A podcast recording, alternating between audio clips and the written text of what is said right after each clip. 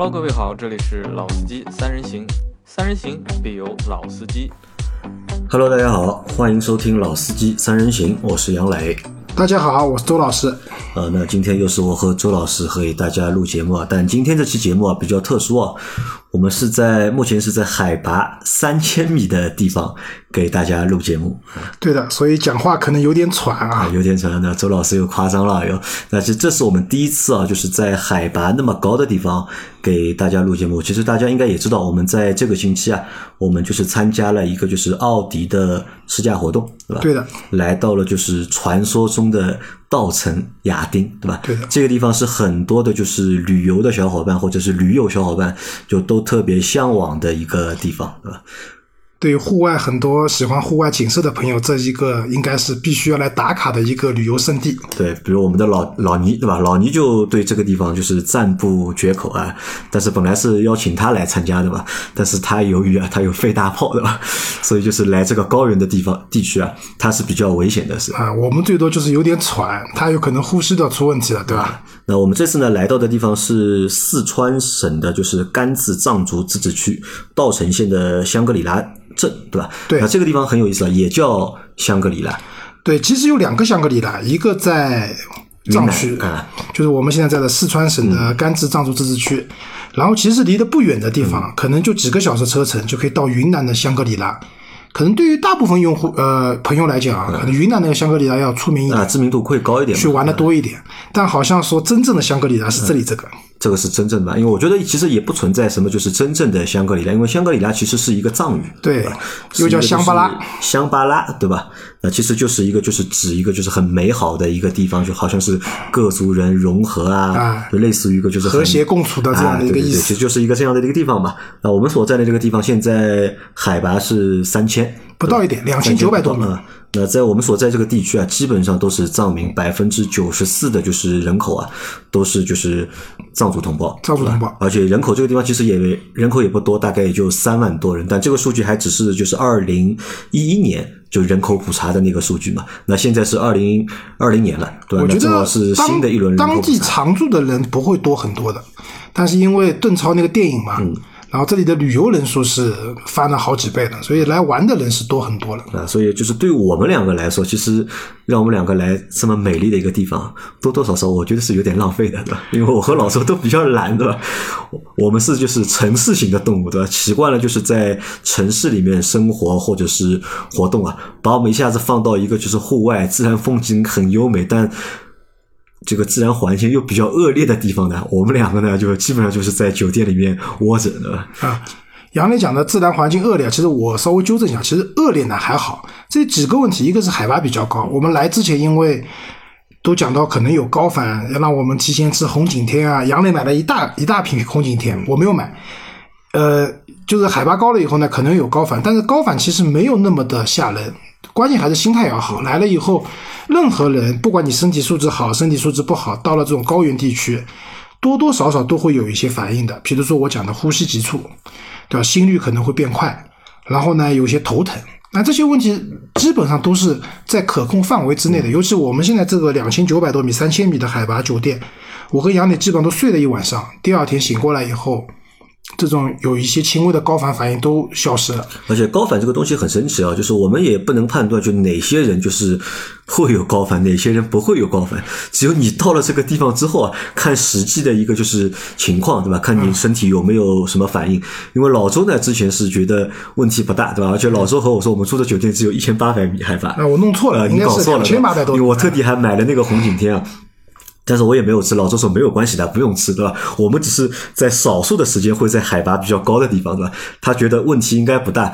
但我那天我们那天是周四到的，就是对稻城，对嗯吧？我们一下飞机啊，那个机场应该是在海拔四千多米的一个地方。世界上最高的民用机场，啊，目前就是世界上最高的，就是一个海拔最高的一个民用的一个就是机场，对吧？我们走出那个舷梯啊，就是走出机舱的一瞬间，我觉得中招了，对吧？我我出去的第一步，对吧？我就觉得头晕。这个不是我们中招了，所有人都会这样。因为什么？就是飞机在天上飞的时候啊，就是飞机舱是增压的，然后呢，我们一下子出来以后，等于从一个增压的环境下面，一下到了一个海拔四千多米的，就是我我感觉我是从那个登机的廊桥我是飘出来的。但是很神奇啊，就不是有个电梯嘛，下到那个下面那个到达大厅拿行李的地方。这个电梯虽然可能就几十，就是十米左右的这种高，十米二十米的高度，但是我觉得这一下来以后，感觉一下子降了一千米，对你下来就感觉好一点了，就好很多了。啊，但我不知道，我是一走出那个就是机舱之后啊，头就开始晕，然后呢再加上头疼，开始只是头晕，然后继续头疼。这个有个原因啊，你之前前一晚在成都那天晚上，你做直播做到凌晨好几点钟了，啊，做到三点，没有休息好，就是来高原地区玩。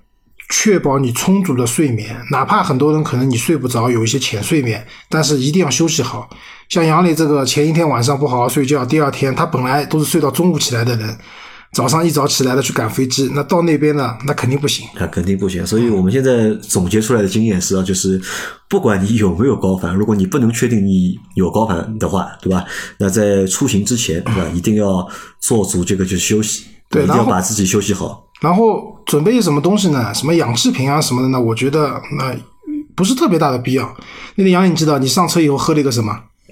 葡萄糖。对，葡萄糖溶液，就特别甜的那个溶液，百分之五十的葡萄糖。你你平时可能都喝不下去的，但那个时候杨磊一喝，对吧？明显感觉头疼啊，这些东西稍微好一点，对吧？其实。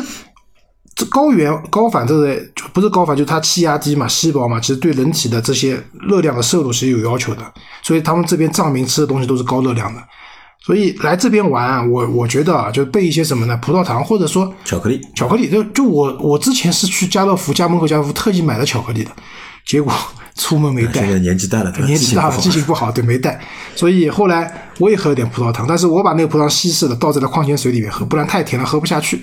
但那天我们到达稻城的那一天，好像老周是到下午就恢复了，对吧？到回了酒店休息了一会儿就恢复。啊，对，我是整一个下午加晚上啊，其实一直头晕头疼。那天晚晚饭也没有吃嘛，我是直接睡觉，大概从下午个三点吧，睡到了晚上的就是十一点半。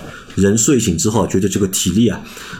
恢复了一点之后，哎，醒过来之后，那个头疼啊、头晕的这个症状就解除了。包括在这两天我们试驾啊，或者出去玩啊，对吧？去到最高地方大概也也还有四千多米。哦，四千好几百米。四千好几百米，对吧？也没有什么就是症状，对吧？还蛮好的。这就印证了我说的要休息好。啊，休息好。睡醒了以后就复活了。啊，休息好这是最关最关键的哈。那我们这个就是先不说了。呃，我们这次来参加试驾活动吧。我们参加的是奥迪的，就是易创的。试驾活动就是我想问一下老周啊，就是在你来之前啊，就你对一创对吧了解多少？嗯，来之前呢，其实在路上会看到一创，但是看到一创呢，仅限于看到尾部的 logo，就尾部有个 logo。比如说 A 六的插电混动，它会有一创；Q 二 L 的那个纯电版尾部要有一创。那其实我们这一次真正试驾那台中大型的 SUV 纯电动的奥迪的旗舰的。电动 SUV 一创，其实我在路上没见过，没有见过的。对，那可能在来之前啊，我听了什么，就是我认为一创是奥迪的一个电气化或者电动化的一个标志，或者说一个品牌。那么它那些新能源的车，包括纯电的，包括插电混动的，都会有叫一创这样一个概念，都会有，对吧？那其实很多小伙伴们都搞不清楚，可能只是知道就是奥迪的电动车。对吧？叫一创，但理论上如果叫一创的话，那应该还分各种各样的型号。但是呢，现在可能我我不我不理解啊，可能对大众或者对奥迪来说，就是他们这个就是电气化之路啊，或者电动化之路啊，走的是到底是有点仓促，还是没有完全准备好？现在很多产品的命名啊，让我们很多的消费者其实是看不太懂的。那我认为，其实，在传统厂商里面，就比如说 BBA 啊，对等的 BBA 对吧？宝马。宝马其实很早之前就发布了 i 系列，我们知道有 i 三对吧？i 三这个车是极其的不成功的，i 八就不说了，两百万的车子一点五 T，买的人也极其少，对吧？呃，现在它又发布了 i X 三，那它带 i 的我们会知道啊，它是电动化，电动化对吧？是基本上是电动的车子，那它还有 LE 的车型，比如说五三零叉一的插电混动，那基本上会有一些这方面的概念。那奔驰的话。其实之前你也很少看到奔驰有电动车，那它出了一个 EQC，EQC 嘛，但它下一代车型会叫什么，我们也不知道。说白了，这些大厂、大品牌，他们在电动化之路，他们其实怎么讲，不能说它走起步有多晚，但是呢，在产品出来以后啊，可能整个产品序列规划上面没有特别理得清楚，对，没有理得特别清楚情况下，你传递给消费者的东西，就可能每个人十个人有十个对一创的理解，对吧？一百个人有一百个人的理解，是这样的情况。啊，那我们就这次来试驾的这台车，它就叫一创，对也没有一创一、一创二，对吧？它就叫一创，是一台就是奥迪目前的一个旗舰型的，就是 SUV 的车型，电动 SUV 电动 SUV 的旗舰啊，老老周帮我来介绍一下这台车吧。啊，一创的话呢，其实目前这台车我们试驾的，包括现在在售的都是纯进口的。啊，是去年上市的，和就是 Q 八就是同步上市的一台车。啊，对的，这台车子呢，它车身尺寸来讲啊，就是还是比较大的，它有四米九多一点点的车身尺寸。车长四米九，对什么概念呢？和上一代的 Q 七这车身尺寸差不多，差不多嗯因为这一代 Q 七也变大了，车身超过五米了，对吧？然后车身宽度的话也很宽，有一米一一米九十，呃，一米九多，一一九三五。然后高度的话是一千六百二十八，哎，它相来这个车的高度并不是特别不高啊，对，我觉得它还是营造出一种相对来说比较运动？的一个风格，对？嗯，啊，然后车子的话五门五座，就标准的五门，它也没有什么七座给你选的，就是一个标准的五门五座的一个车型。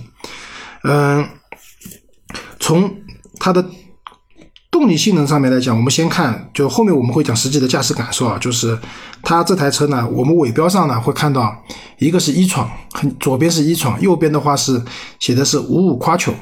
那这个两个数字其实是有讲究的，一个 quattro 的话意思就是说明这台车是四驱的，四驱，嗯，那么这个车前前轴和后轴其实各配备了一个电机，对吧？它是一个电子四驱的一个系统。然后五五的话呢，是说明这个车的动力系统啊也是比较强大的。那具体来讲呢，它前轴配了一个一百三十五千瓦的一个电机，电机，后轴呢大大一点，一百六十五千瓦。那加在一起的话，就是最大功率达到了三百千瓦，大概是这么这么个情况。然后它的扭矩呢，呃，总扭矩，他们现在电动车都讲总总扭矩，就是前后加在一块有六百六十四牛米。单听这个数据很厉害了，三百千瓦最大功率，六百六十四牛米，其实是一个非常大的数据。那相比之下，我们可以看一下那个就是奥迪那个 Q 七。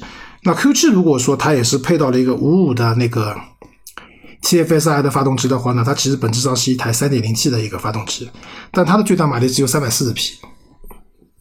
嗯，最大扭矩的话是五百牛米。那相比一创来讲的话，其实动力上反而弱一点。那最终落到百公里加速上的话，也要慢零点二秒。一创的百公里加速是五点七，然后我看有媒体实测的话，差不多在五点五多到五点六秒之间。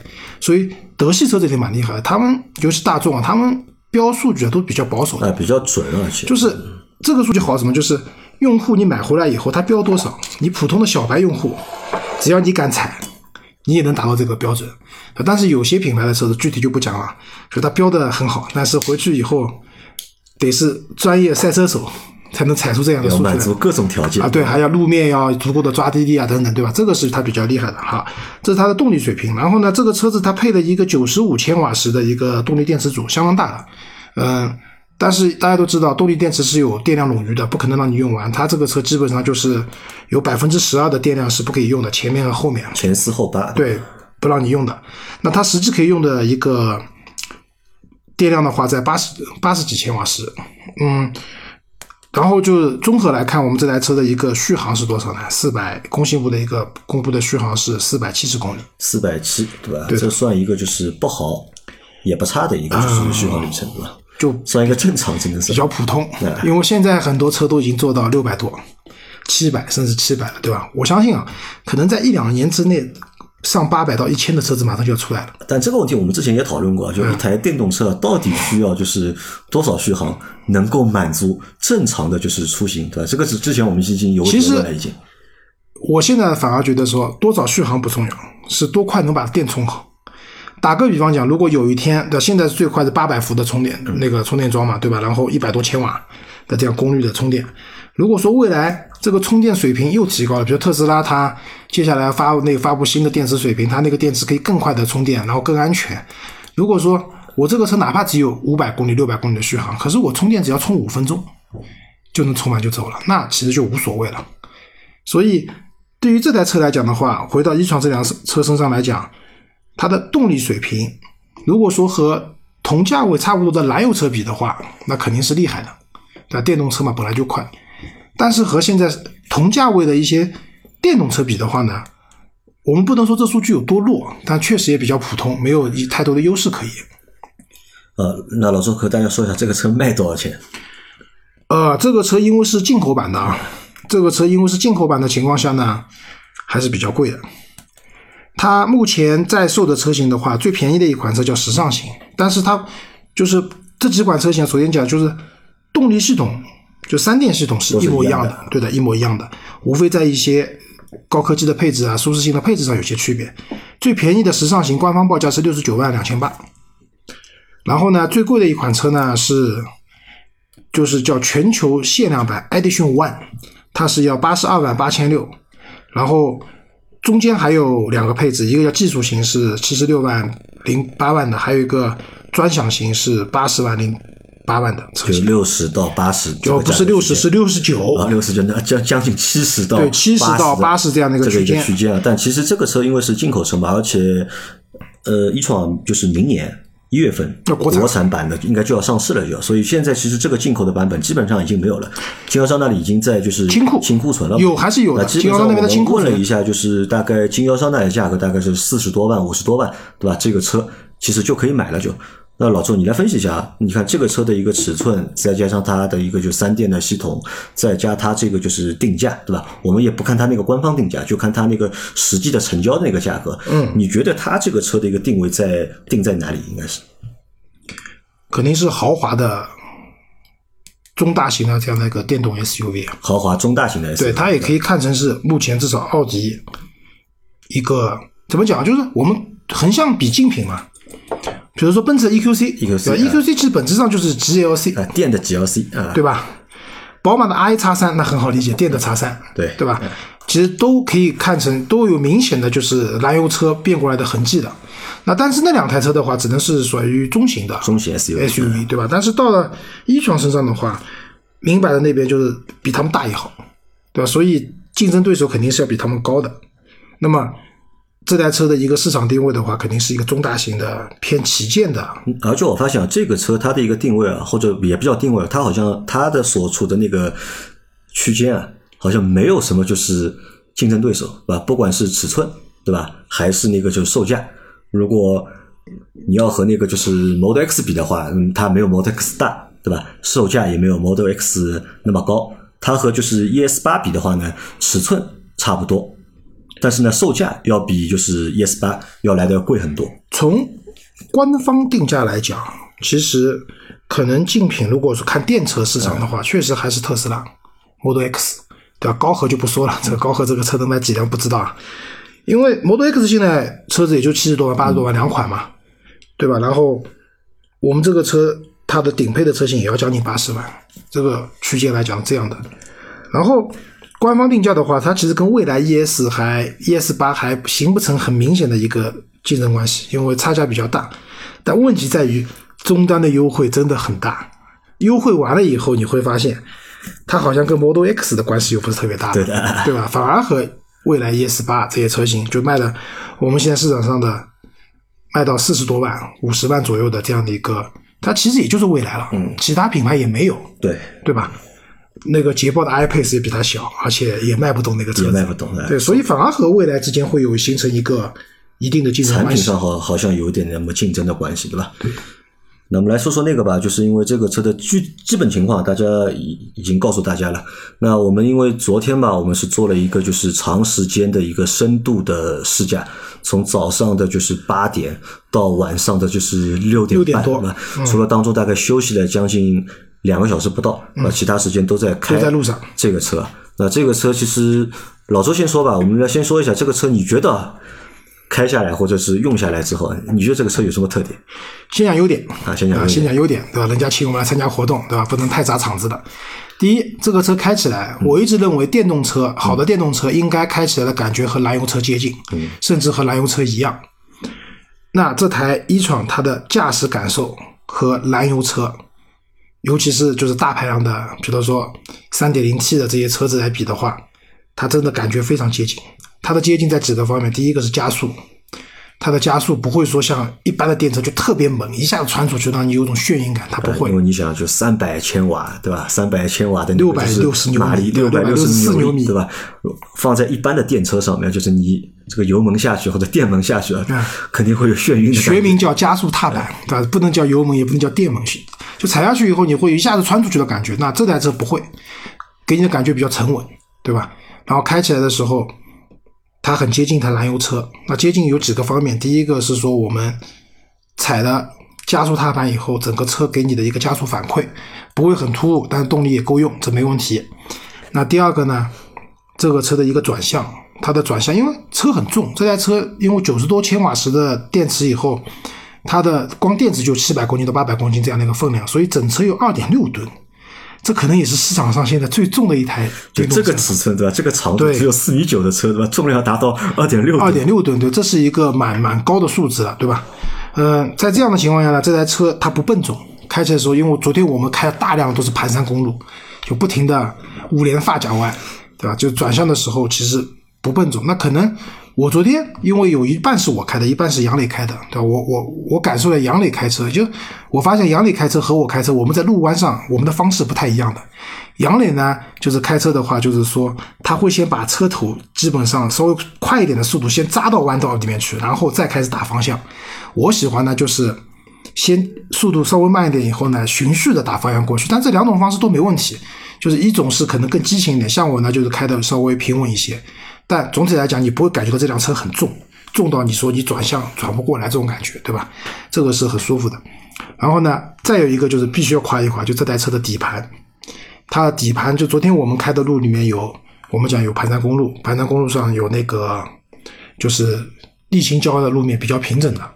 然后我们昨天呢开了一段将近三十公里的这种砂石路面，就是有大坑的，然后坑坑洼洼的。在开砂石路面的时候，你不会感觉到这台车的底盘在不停的晃动。其实路路路很颠的，但是你不会感觉到这个车来回的晃，给你的感觉还是说哦很有信心的去过这些坑坑洼洼的这种路面。对吧？在底盘的优秀，它同时带来什么呢？就这辆车，因为底盘它很优秀，它隔音也好，所以再加上它车上车身上面的很多，比如说玻璃啊，包括一些隔音棉啊等等这种设计上来讲，这台车的整个一个 NVH，它的静音性 NVH 里面表现的震动啊，包括这种什么静音啊，都表现的很不错，尤其是静音性，这个是我们第一天从机场到酒店，他们工作人员开车来接我们，就感受到了。第一，电动车它发动机没有声音，在跑了比如说六十到八十公里时速的时候，理论上我们应该听到比较强的风噪，因为发动机不响嘛，那你听到更多的风的声音。哎，我们几乎听不到。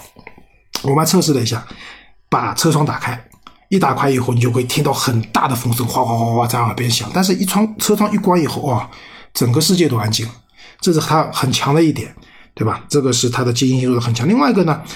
车子配的是二十寸，因为我们开的是那个顶配的车型嘛，就是二十寸的二五五的这样的一个轮胎。理论上这些轮胎的话，就是在跑这种不是特别好的路的时候，它其实胎噪应该挺大的。但在在这台车上的话，我们也几乎听不到轮胎的声音，就是可能比较颠覆我对德国车或者欧洲车的一种认知啊。就我们原来会觉得说一些日系车会做的把车做的很安静，包括美国车。我以前我们去看那个通用的车子，他们也是把静音做得非常好深海级的静音，对吧？啊，深海级的对吧？他们叫图书馆级的静音，就是会确实做的不错。但是在奥迪一创这辆车身上的话，我认为比那些擅长做静音的品牌的车型有过之而无不及。这是整个车开起来的时候给你的一个感觉非常好的。啊，这是一个。另外一个呢，这个车配的可变转向比，那我一直认为可变转向比是个好东西。我上上台车是有的，我现在开的这台车是没有的。可变转向比什么意思？就是这个车基本上往我们知道一般的车子往左边或者右边打死方向在一圈半左右，嗯，但这个车的话往左边或者右边打死方向的话呢，就一圈多一点点。什么意思？就是当你需要掉头或者说转弯幅度很大的时候，它那个方向盘那个转向的这个齿比会调整，就你不用打很多的方向，但是轮胎已经转过去了。就会很轻松，你在转大弯，像我们昨天那种很多回头弯的时候，你就会很轻松。包括今天我们开车去拍视频，原地掉头，这个时候方向盘它打转动的幅度比较小，你会比较开起来比较省力。那这是这台车，我个人认为啊，开下来是比较有亮点的地方。那觉得有缺点有吧？缺点呢，你不讲优点先你说嘛，啊，我说啊，有缺点对吧？嗯，缺点呢还是一个问题啊，这个车太像传统的燃油车了。太像传统燃油车了，就是当你坐进这辆车子以后啊，就是你看到这个标准的三连屏标准的三连屏，就是现在 A 八，然后那个 Q 八上面对吧？呃包括 A6 包括 A 六上面 A6 对吧上面都有用的那套内饰对吧？对的就是很熟悉的感觉对吧？很熟悉。那怎么讲？我不是说这套内饰不好看，好看的，就是我承认，就这一代的奥迪这一个三连屏的设计其实是好看的。但是呢，因为这台车是一台新能源的纯电动车，就是你坐进去以后啊，多多少少会缺乏一些新鲜感。就是我倒不觉得说你一定要把它内饰做的很前卫、很科技的，混合的飞起来了，这个不至于。但是呢，和传统的车子能不能形成一定的区隔？这个区隔不是说你在那个仪表盘边上写了一个“一创”这个字母，就这个区隔，这不是的，而是说我能坐进去以后，我能感觉到啊，这辆车好像跟别的车是不一样的。既然既有奥迪的这种传统的风格在里面，但是呢，也不是说啊跟别的车一样的，这会稍微欠缺一点。当然了，它设计里面有一个小亮点，就是它的排档杆。排档杆啊，就是我跟大家形容一下这排档杆，就是一般的排档杆，电子排档，大家就握住以后往前推一下倒档，往后拉一下 D 档，然后中间有个按钮摁一下 P 档，然后呢，奥迪的排档杆其实本质上也是这样的。可是当我们第一次看到这个车的排档杆的时候，发现它那个排档杆区域非常宽大，大概它这个长度就是横向的一个长度的话，可以一个手捏在上面对吧？像一个可能有十五厘米这么长，十十到十五厘米之间吧，这么长。那对于很多老司机开车，比如说一只手扶方向盘，一只手要放在排档上面的人来讲，手放在上面很舒服。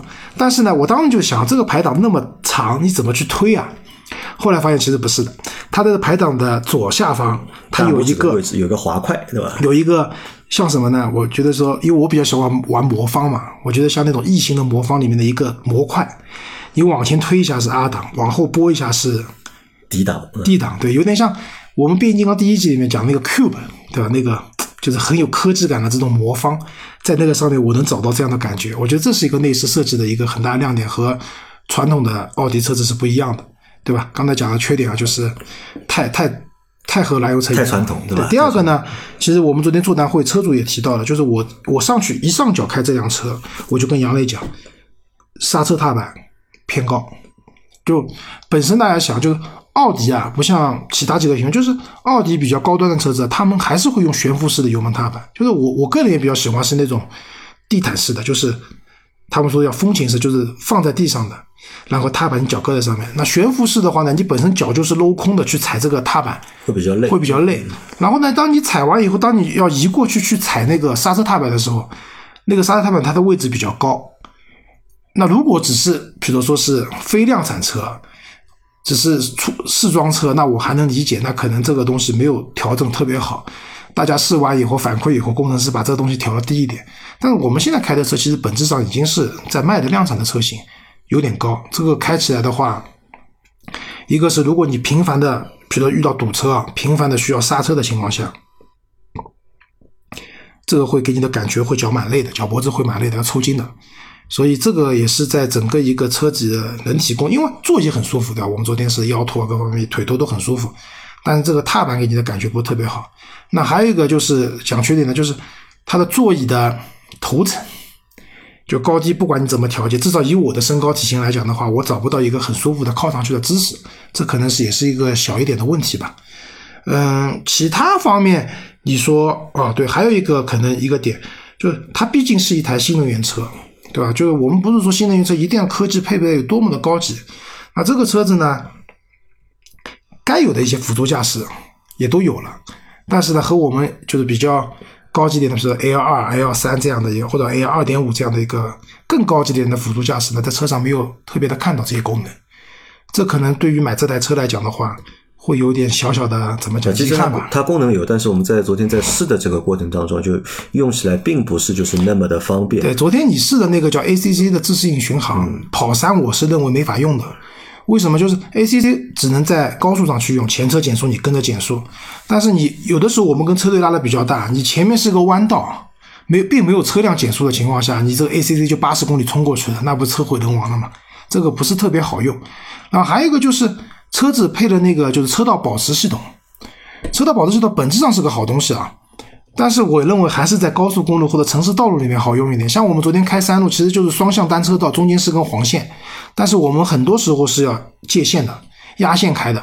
这个时候车道保持如果开着的话，我们因为开始不知道怎么关嘛，关了好久没关掉的情况下，车道保持系统这个方向盘啊，它会自动调整方向盘。这个时候你就会发现机机器在跟你抢这个方向盘，来回打方向会很累。然后后来我们发现，其实很容易就把可以把它关掉了，对吧？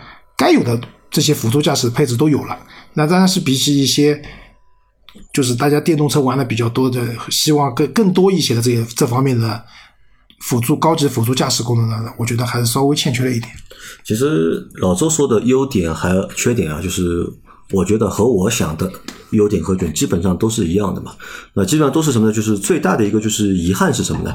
我觉得在这台车上面啊，就是没有惊艳的感觉。对吧？没有惊艳的感觉，对吧？作为一台就是旗舰型的，就是电动 SUV，对吧？那么多多少少，我觉得大家都想，对吧？看到这台车的时候，或者在试驾的过程当中，有眼前一亮，或者是有就是很惊艳的哇一下的这个感觉。或者换句话说啊，就是我们上了这台车以后，不一定要所有东西都很惊艳，但有那么一两个特别亮眼的功能点，让我可以拍个视频、发个抖音，对吧？好多人点赞的那种。好像也找不到，没有找到，对吧？那这个是我觉得是可能是比较遗憾的。但当然，这个点到底是什么原因造成的？我们到后面我们会。继续讨论。那在我们昨天的整一天的这个就是试驾的过程当中，前面老周也说了嘛，我们各种路段也都是的。那其实如果当单把它当做一台就是电动车看的话，那我觉得这还算一台就是非常不错的电动车，对吧？不管在动力、操控、底盘，这个车的就是舒适性，包括就是那个就是 NVH，对吧？各方面的表现都是非常好的。但是呢，它也有着就是传统燃油车的一些就是缺点。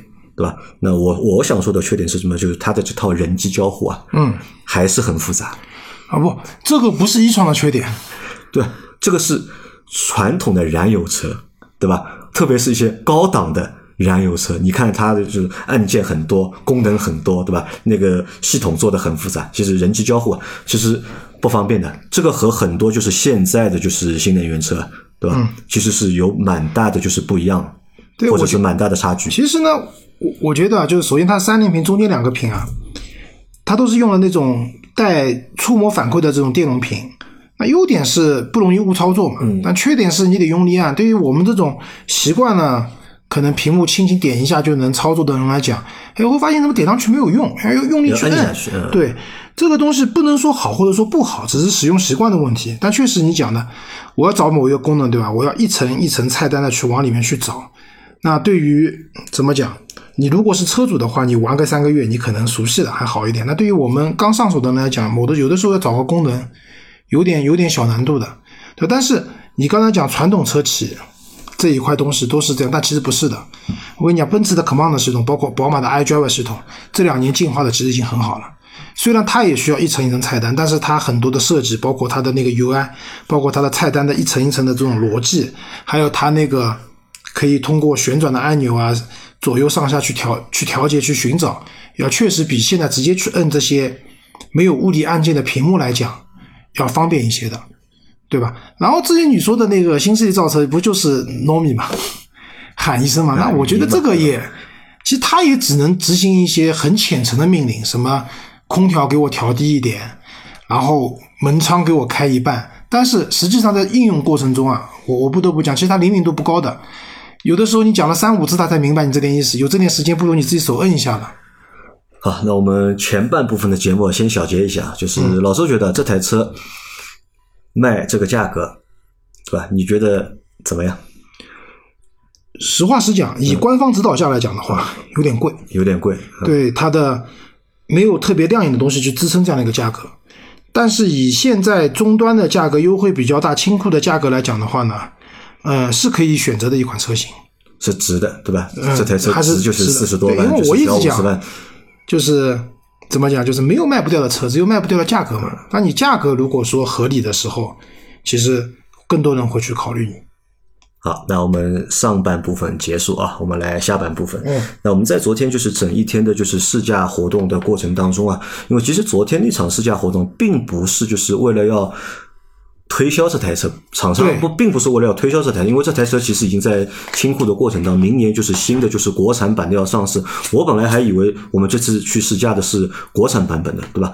但其实不是，厂家只是什么呢？他们邀请了就是很多他们的这台车的车主，包括一些就是媒体。对吧？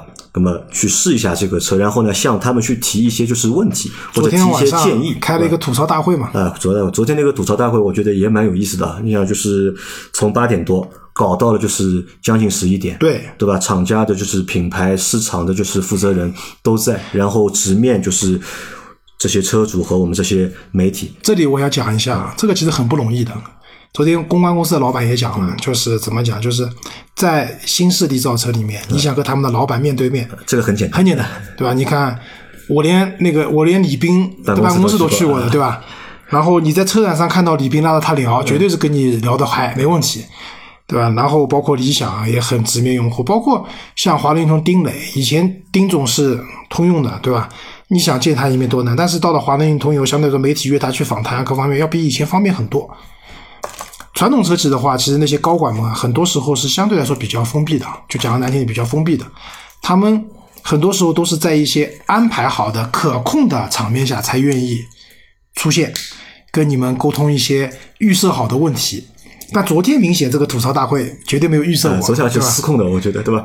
一下子就做了就是三个多小时，后面就是硬是刹车刹车，如果不刹的话，我估计做到十二点都没有问题。但但我觉得这个是奥迪啊，就是在做新能源这件事情上，就是新能源车子啊上面这个心态发生改变了，就是两个 VP 到现场来，就听车主，听你们这些 KOC 也好，或者媒体车评人也好，都是小媒体，说白了，对吧？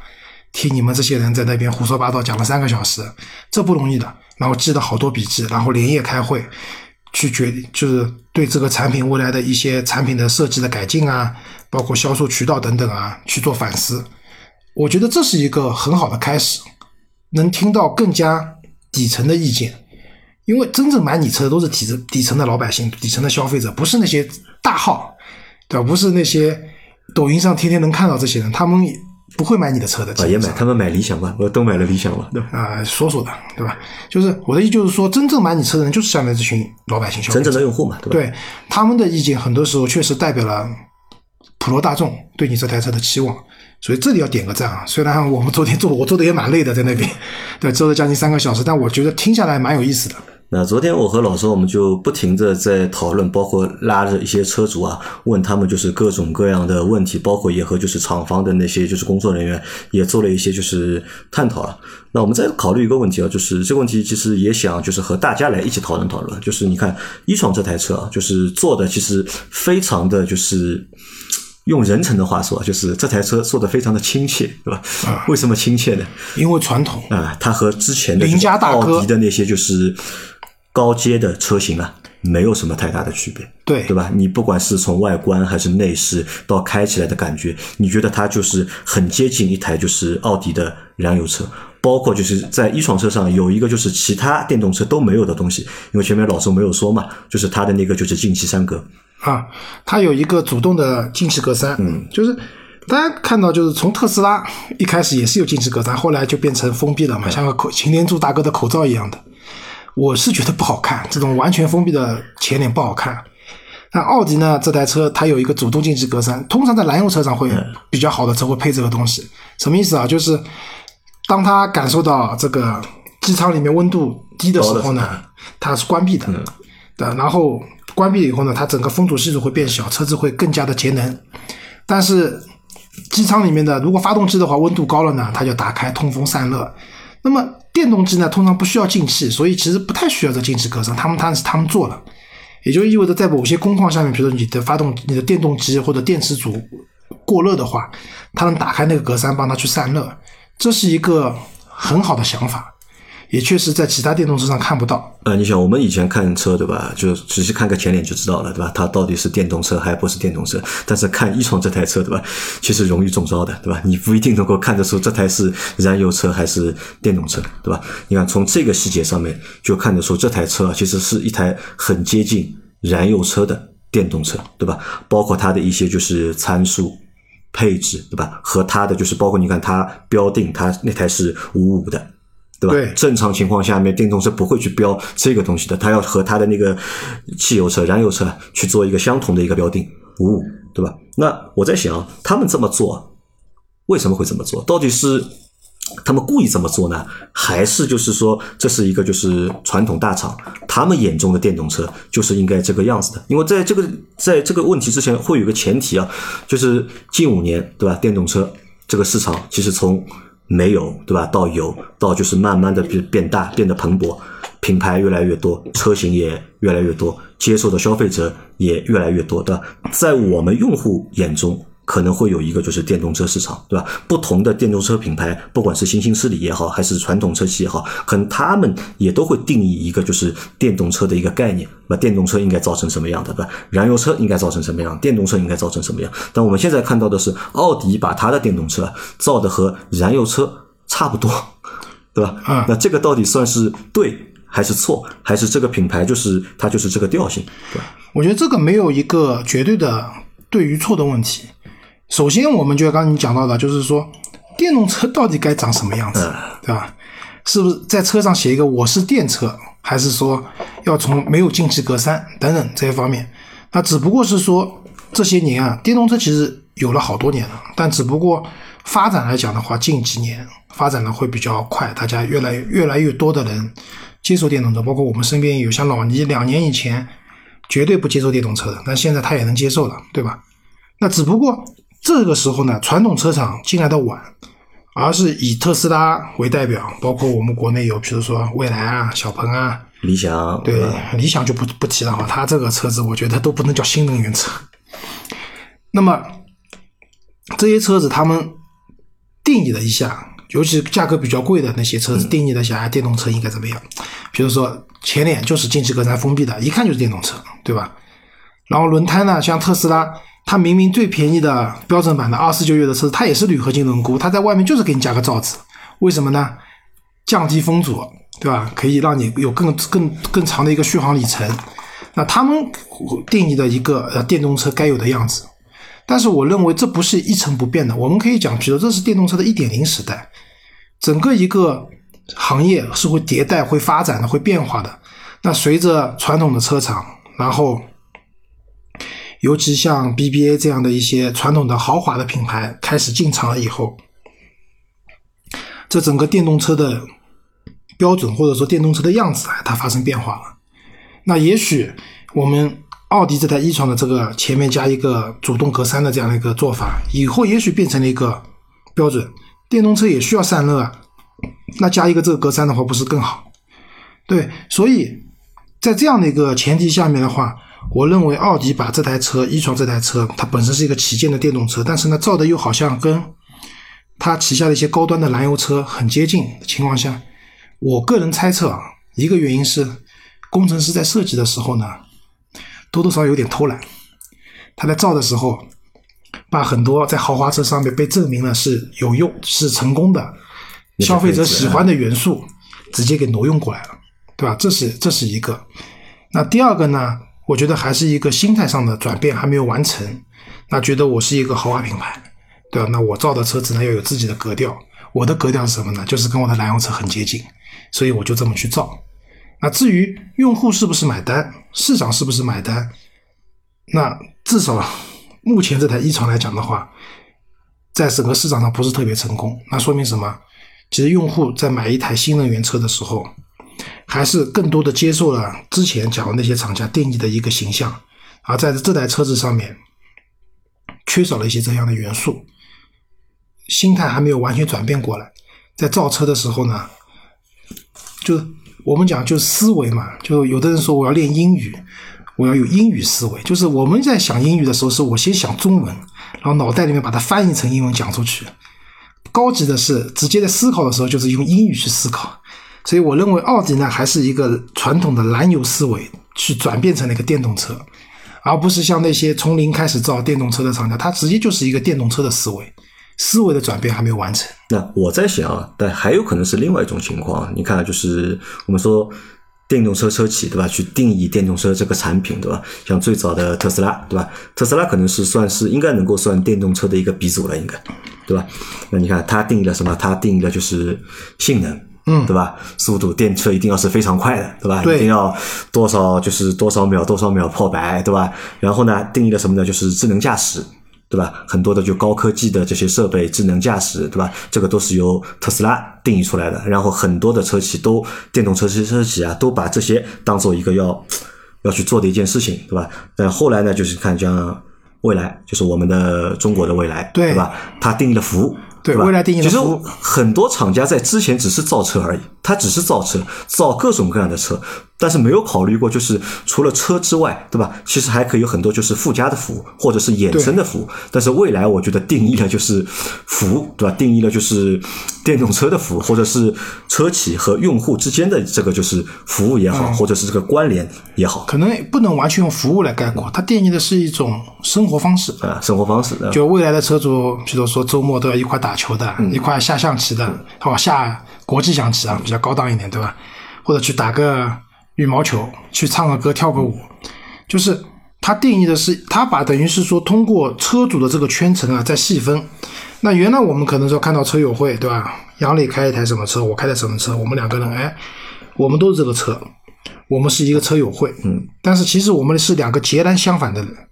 杨磊爱静，我爱动，对吧？但是呢，未来他们这种定义是什么？就是把这个车主的圈层啊再细分，十个车主他可能分成了十个圈层，这十个圈层可以有不同的兴趣爱好，然后再不断的扩大，然后志同道合的这样的一些用户啊集中在一起。那你想，就昨天就是沟通会的时候，有一个车主我讲铁认同的，他说他希望可以什么？就他买未来嘛，就希望是。我们的经济实力差不多，我们的买东西的选择的眼光也差不多，品味也差不多，可能年龄也差不多。那我们可以在一起，兴趣爱好又差不多，在一起玩的话，很容易就多个朋友多条路嘛，对吧？这是他定义出来的东西。啊，这个我觉得车友会啊，因为其实之前都有嘛，对吧？嗯但只是就未来还定义了一个什么呢？就是用户和厂商之间的这个关系，对吧？这个当他定义出来这个东西是其他车企，对吧？对之前都没有做过，或者是很难做。李斌砸了很多钱在，就是怎么讲，就宠自己的用户的，宠自己车主的上面，对吧？远的可能讲车主说冬天我要去东北，搞台柴油发电车跟着，这个其实是很浪费的，对吧？但是他做了，然后李斌会飞到山西去请车主吃个大排档，嗯，因为车主过生日，那个车主给他推荐了好多好多人买他的车子等等，那么他花了很大的精力、很大的成本在这上面。那目前来看是成功的，至少你说谈服务这件事情的话，就有可能，比如你车出问题了，对吧？你你你找到微信群里面找到你相应的服务顾问，他也未必能够第一时间帮你把问题解决掉，但是他一定是第一时间去响应你的，对的有人回应你嘛不是一个人响应你，而是一个团队来响应你。那很多时候就你本来怨气很大的，嗯对吧？你这个车又把我抛在路上了，我心里很不爽。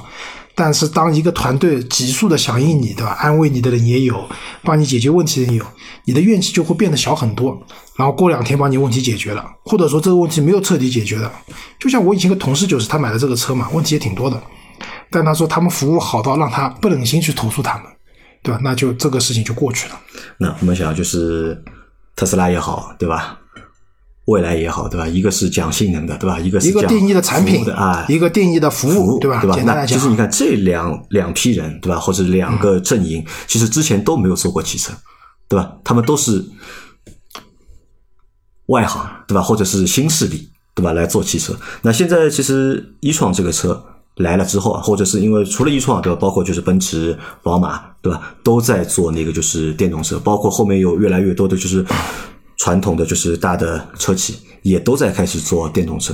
那这个时候，我觉得有可能会出现一个就是新的一个就是定义，对吧？多了又多了一个维度了。就为什么就是电动车不能像就是燃油车一样？对，因为我们我们可能之前是什么有一个就是惯性的思维，因为我们看惯了就是特斯拉，看惯了未来的这样这些做法，我们就会觉得，哎，电动车就是应该和燃油车不一样。但其实深层次的讲啊，其实不管是电动车也好，还是燃油车也好，对吧，都是交通工具，解决的都是我们的。之所以不一样，是因为是过渡，就是现在燃油车还是主力，电动车慢慢的多起来了，是一个过渡。电动车还是就中国卖一年卖两千万台乘用车的情况下，其实电动车占比还是很小的，所以才显得特殊。当如果有一天电动车和燃油车一半一半，甚至以后电动车的嗯销量比燃油车更高了，那也许这个时候燃油车的用户就要特别对待了。这群人好有情怀啊，还在买燃油车，对吧？我要好好服务他，对吧？只不过是现在这个阶段是。这个历史阶段造就了说，现在电动车的用户是需要被特殊呵护的，因为他们真的是怎么讲呢？难听点？就是小小白鼠嘛，对吧？为你们那个但是在这个过程当中啊，就是谁是对的，谁是错的，或者哪种方式是更正确的，对吧？但这个现在你觉得有没有定论？有啊。首先一个啊讲产品肯定是没错的，嗯，对吧？当然，这个产品不是一味的说我这个车加速有多快，特斯拉有它核心技术的。我觉得特斯拉的核心技术在几块，第一个它的电控系统，就三电系统里面的电源管理系统。你想，它用的之前用的这种幺八六五零，对吧？现在国产的换那个宁德时代提供的这个电池组了。原来幺八六五零其实说白了就是我们充电宝里面电池嘛，它几千节电池垒在一块，它怎么去管理这一点？当然，我们也看到过特斯拉有自燃，有怎么样，但毕竟是少数。按理说，这种电池如果你电源管理系统做的不够好的话，大概时不时能烧掉一辆，对吧？它这个烧还是小概率事件。电源管理系统是很强大的，特斯拉。当然，特斯拉它本行其实不是造电动车的，人家造火箭的，对吧？这个计算精密的能力确实很强。第二个是特斯拉的 AP，对吧？它的那个可以说以后要进化到自动驾驶这个东西是它的核心技术。虽然我们看到很多那个网上测试说特斯拉 AEB 功能不强大，对吧？但是它那些测试都没有选装 AP 的，选了 AP 以后，特斯拉可能还是现在市场上就是高级辅助驾驶做的最好的人家，可能没有之一，对吧？这是有核心技术的，产品一定是没错的，你把产品做好一定没错。那就像一创，一创其实在产品上面有它的优点的，我们刚才聊了很多嘛，有它的优点，当然也有它薄弱环节，对吧？但它的这些优点还是基于就是燃油车本身的那些就是属性或者是维度，我觉得。对，那没关系，因为其实燃油车也好，电动车也好，很多优点确实也是共通的。你说驾驶感受等等，对吧？也是共通的。然后第二个就我们刚才讲未来定义这种服务，那我认为其实用户花了好多钱买你这台车，尤其是这个车并不是特别成熟的情况下，我都愿意花钱来买你这个。你当然要让你的用户感受到他们的这种尊贵了，对吧？我们其实很多时候恼火是什么？我的车出问题了。我去经销商那边，经销商说我也没办法，对吧？这个事情我也没办法，搞不定。打四零零电话，永远都是跟你说：“先生你好，我会记录你的问题，反馈给相关部门。”然后过了几天，又是经销商给你打了个电话，啊，你去投诉了。我跟你讲了，这东西我搞不定的，没办法。恼火是恼火在这里，嗯，但是未来的服务就可能是说，我不管和谁说，我的可能跟我买车的当时的我的 fellow 我的销售的，他们不叫销售，他们叫 fellow，对吧？然后可能是跟我的一个服务顾问，甚至可能是和你认识的未来里面的一个其他什么部门的人，说我这个车现在遇到个什么问题了，他们都会竭尽所能去帮你解决这个问题。那我认为这本质上就是一个非常好的一个用户服务的方式。也许这个以后会颠覆的。那当然，传统市场因为车子卖的多嘛，那可能在传统的燃油车一年卖几十万辆、上百辆、两百万辆的情况下，你做不到这种程度。但是作为比如说一创这样的一个你的新的一个电动电动化、电气化的一个品牌来讲的话，可以率先的为用户去提供这样的服务，因为毕竟能用户基数还是比较小的情况下，把这件事情去做好了，那我觉得没问题。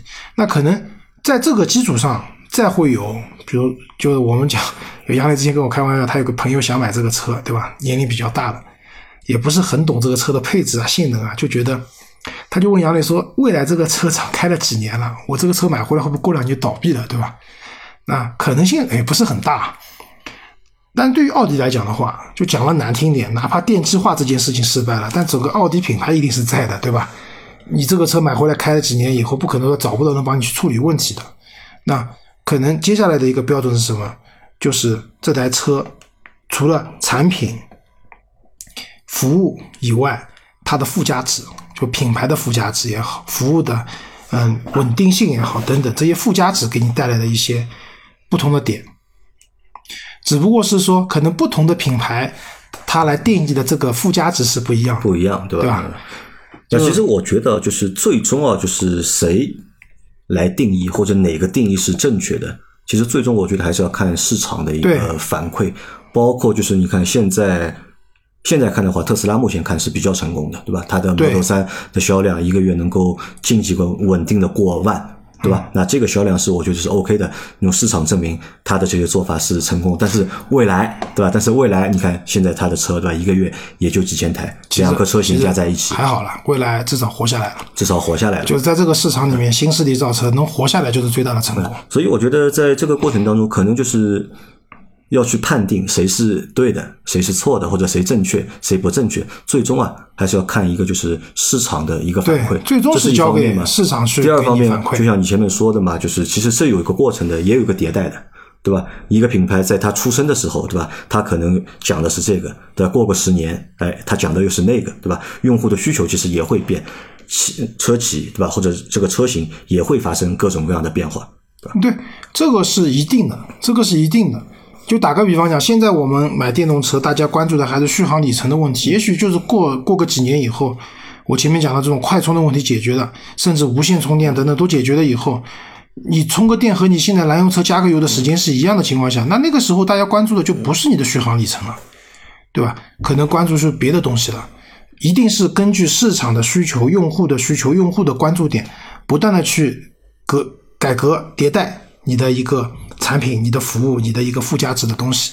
啊，那我们现在再来讨论第二个问题啊，就是在之前说的那么多啊，当中有一个点是这样的，是一创这台车对吧，和一台燃油车 没什么太大区别，对吧？然后它的各方面的这个数值啊、配置啊，也没有太亮眼的地方。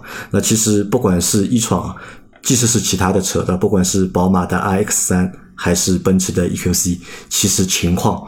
都是差不多的，对吧？我们看，可能这些就是豪华品牌，他们出的就是电动车啊，其实和那些就是新势力，对吧？或者新兴车企去比的话，其实没有什么就是太大的在产品力上没有什么太大的一个就是强项或者这就是优势吧，就是那这些豪华品牌做的电动车到底能够给用户创造什么价值？创造什么价值，对吧？啊，你想买东西嘛，先比产品力嘛，对吧？我东西比你好，对吧？为什么这些你像 BBA 对吧？宝宝马、奔驰、奥迪，为什么他们会变成豪华品牌？为什么他们的产品卖的那么贵？然后？为什么有那么多人喜欢他们？那肯定是因为他们的产品，对吧？要比大多数产品要好，那所以它能够卖更高的一个价格，它给的更多嘛，对吧？不管是在产品层面，对吧？还是在其他层面，它能够可能给的更多，所以大家愿意付更多的钱去买他们的产品。对但是现在我们看啊，就是豪华品牌出的这些电动车，好像看上去都没有什么亮点。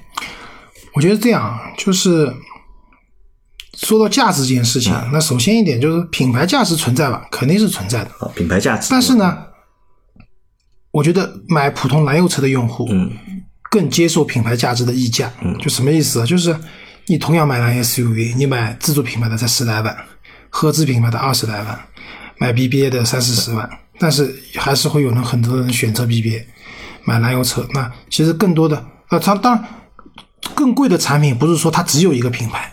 但它的机械性能啊，各方面啊，确实是优秀的，对吧？但是品牌溢价是一定存在的。但我反而认为，买电动车的用户，尤其比较年轻的电动车、买电动车的用户来讲，他们对品牌的这种敏感度没有那么高，他们反而更看产品，更看这个产品的理念，或者说这个企业的理念是不是对他的胃口，对吧？那么回到一创这辆车上，我们知道现在第一批的进口版的车主，肯定全国也不多嘛，估计小几千的一个，没的，几百个人吧，我估计就几百上千吧，那具体我不知道，反正人肯定很不多的。然后，我觉得对这些车主的价值来讲的话，第一个是一个自我认同的价值，就是当你买了一个不是特别大众的产品的时候啊，通常都要安慰我什么呢？就自我心理安慰或者暗示来讲，我是很有眼光的，我选了一个跟别人都不一样的东西。对，周老师是个大数人，我买车基本上都是买销量比较大的车型的，我很少去买这种小众车型的。smart 不知道算不算小众车型啊？嗯，所以他们在买这个一创，那确实一创在开起来的情况下，它也对得起它的这个品牌或者说它这个价值。那么自我认同一定是有的。你看我选这个车还是挺有眼光的，这个车我用起来经济环保，对吧？然后还可以跟朋友稍微说一说，我买了一台奥迪的电动车，对吧？朋友可能那情商高一点的朋友说啊，你真有品位；但情商差的朋友我就不说什么了。那么自我认同这是一方面，然后其他的价值呢，我觉得可能还是说培养了，或者说这也不是给用户的价值，而是对奥迪品牌价值说进一步培养了这些人对你品牌的一个忠诚度的问题。因为说句实话，你在市场上，如果燃油车之间的燃油车之间的升级换代的话，我不知道奥迪车主最终，比如说 A 三、A 四车主再往上面去买的人，这个比例有多少？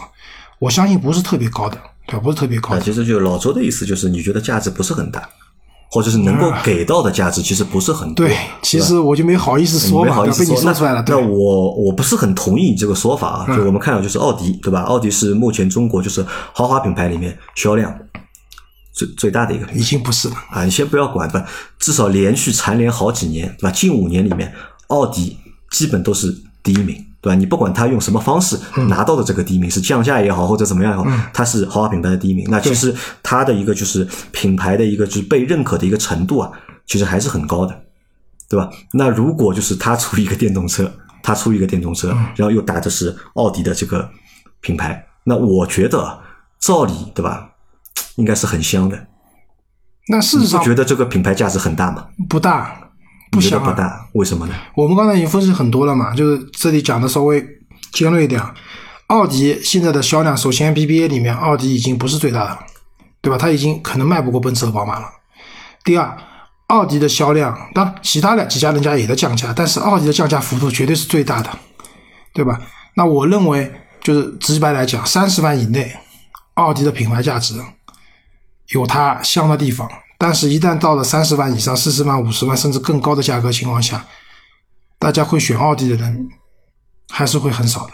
就不多了，就就不多了奥迪这个品牌的这个就吸引力啊，在就是三十万以下的这个价格区间。对，三十万以内的这个价格区间以内，二十多万是奥迪相对来说比较香的，对吧？买辆 A 四，买辆比如说那个更便宜的 A 三，对吧？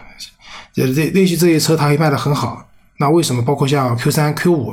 那 Q 五你想现在降价也降了，这个很多狠啊，对吧？四零的车型三十万以内都能买了，所以我认为品牌价值是存在的，不是不存在，我认同的存在的。但是确实，一创的所处的这个价位已经不客气的讲，已经超过了奥迪品牌价值所能覆盖的这个价格区间了能够承受的。对的。那第二个，就像你讲的，按理说卖的那么好的一个豪华品牌，出了一个电动车，各方面都不错的情况下，它应该很香。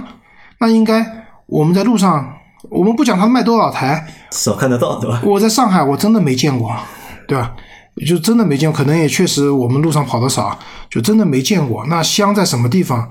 就是什么叫香啊？我举个例子，就是苹果四宝马五不是宝马五系的插混，对，宝马五系的插混，其实当时我我有考虑过这个，但是经销商加价七万嘛，我们还做了个节目，我说宝马的电气化战略不要被经销商的这个贪得无厌给坑掉了嘛，对吧？那么当时其实这个车确实买的人也不是特别多，但是现在想了，为什么它的价格便宜了？落地四十四万买一台送牌照的宝马五系，各方面配置也都过得去的，对吧？那它就我们在路上看到的概率真的很高很高，这叫我觉得这是香。但对于一创来讲的话，真的是它的销量卖的不多，而且销那些车主也说了，不太推荐自己身边朋友再去买这台车了。那所以你说提供给他这个奥迪的出的一个电动车，它很香，其实我不太认同这个。不太认同。对，那我换个说法，你看，就是我们把就是电动车市场、电动车市场看作一个新战场，对吧？有很多老兵，对吧？嗯传统车企要去到这个新的战场，那奥迪不香，对吧？那宝马会不会香？奔驰会不会香？目前来这些传统的豪华品牌去到这个电动车的新的战场，你觉得这个品牌到底对方来说有优势吧？或者能够带来什么附加值？呃，优势有的，肯定是有的，但是这个优势不是简单的说我品牌价值高我就有优势，真的不是这样的，对吧？这个优势取决于是说你这个产品、你的服务、你的很多东西达到了它应该到的这种水平以后，你再来讲我的品牌有优势，这个是 OK 的。我我举个例子，你刚刚讲的老兵对吧？打仗，我们古代打仗冷兵器年代，大家冲啊，对吧？关羽一把刀，对吧？温酒斩华雄就干掉他们了，对吧？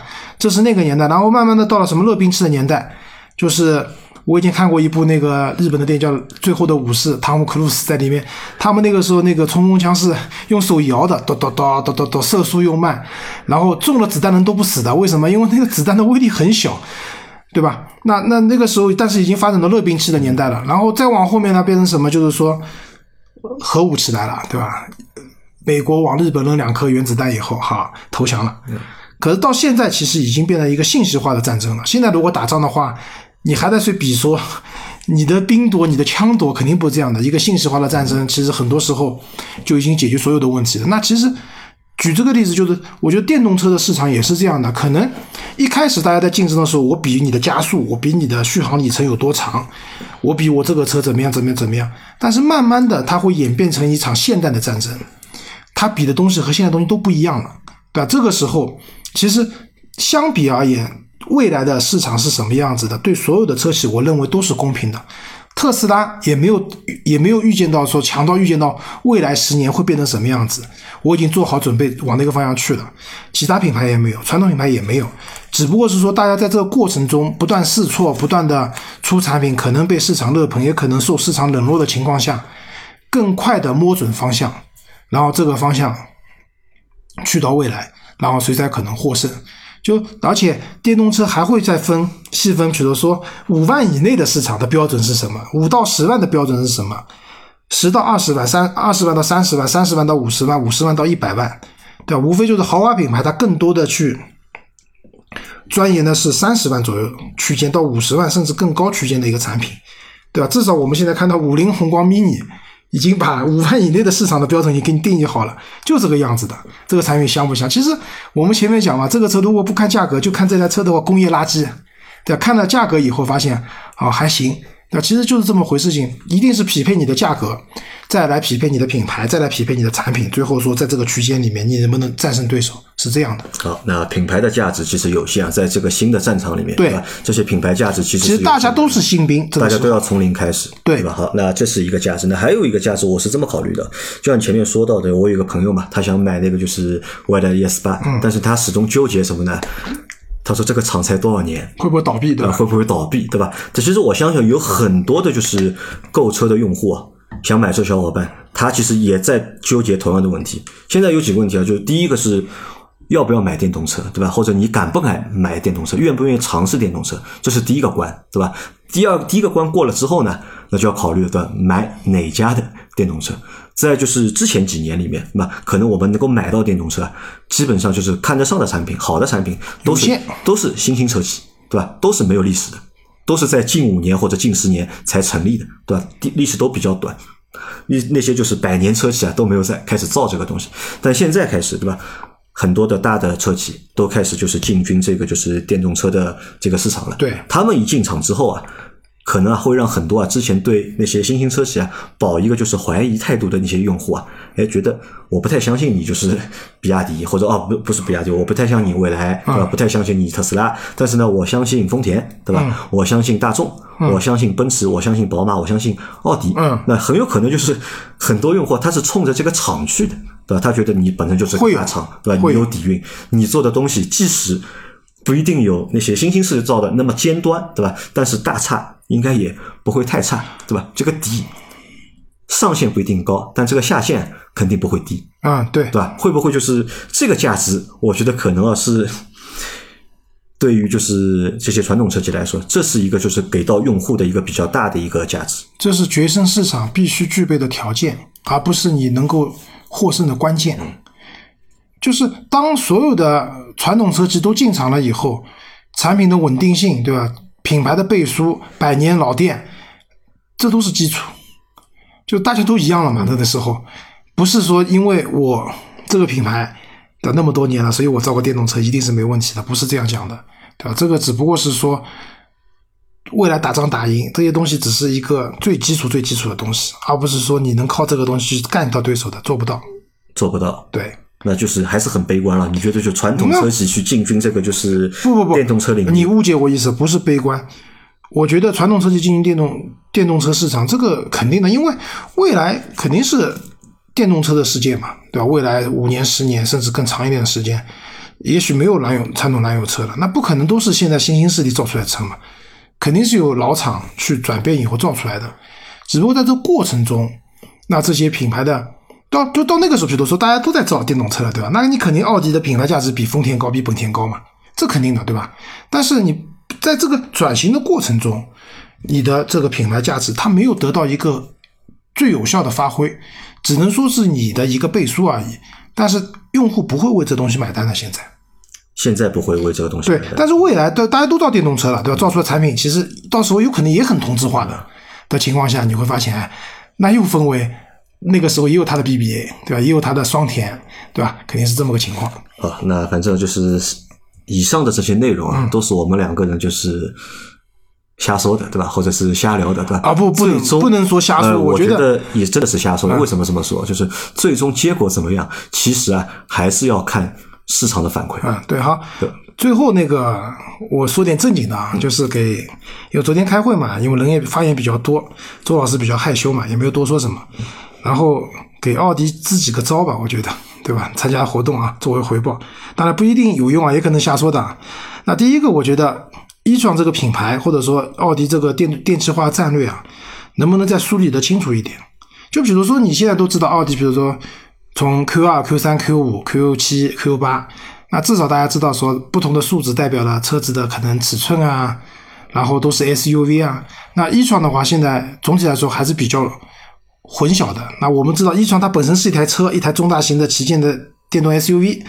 然后呢，你在它的插电混动的车上也能看到，在小的纯电车上也能看到，能不能把一创这个东西定义的清楚一点，让用户一听到一创就知道啊，这是奥迪的新能源车，对吧？然后它的里面会分哪些车型，把这个事情讲讲清楚，我觉得还是蛮重要的。这是一个。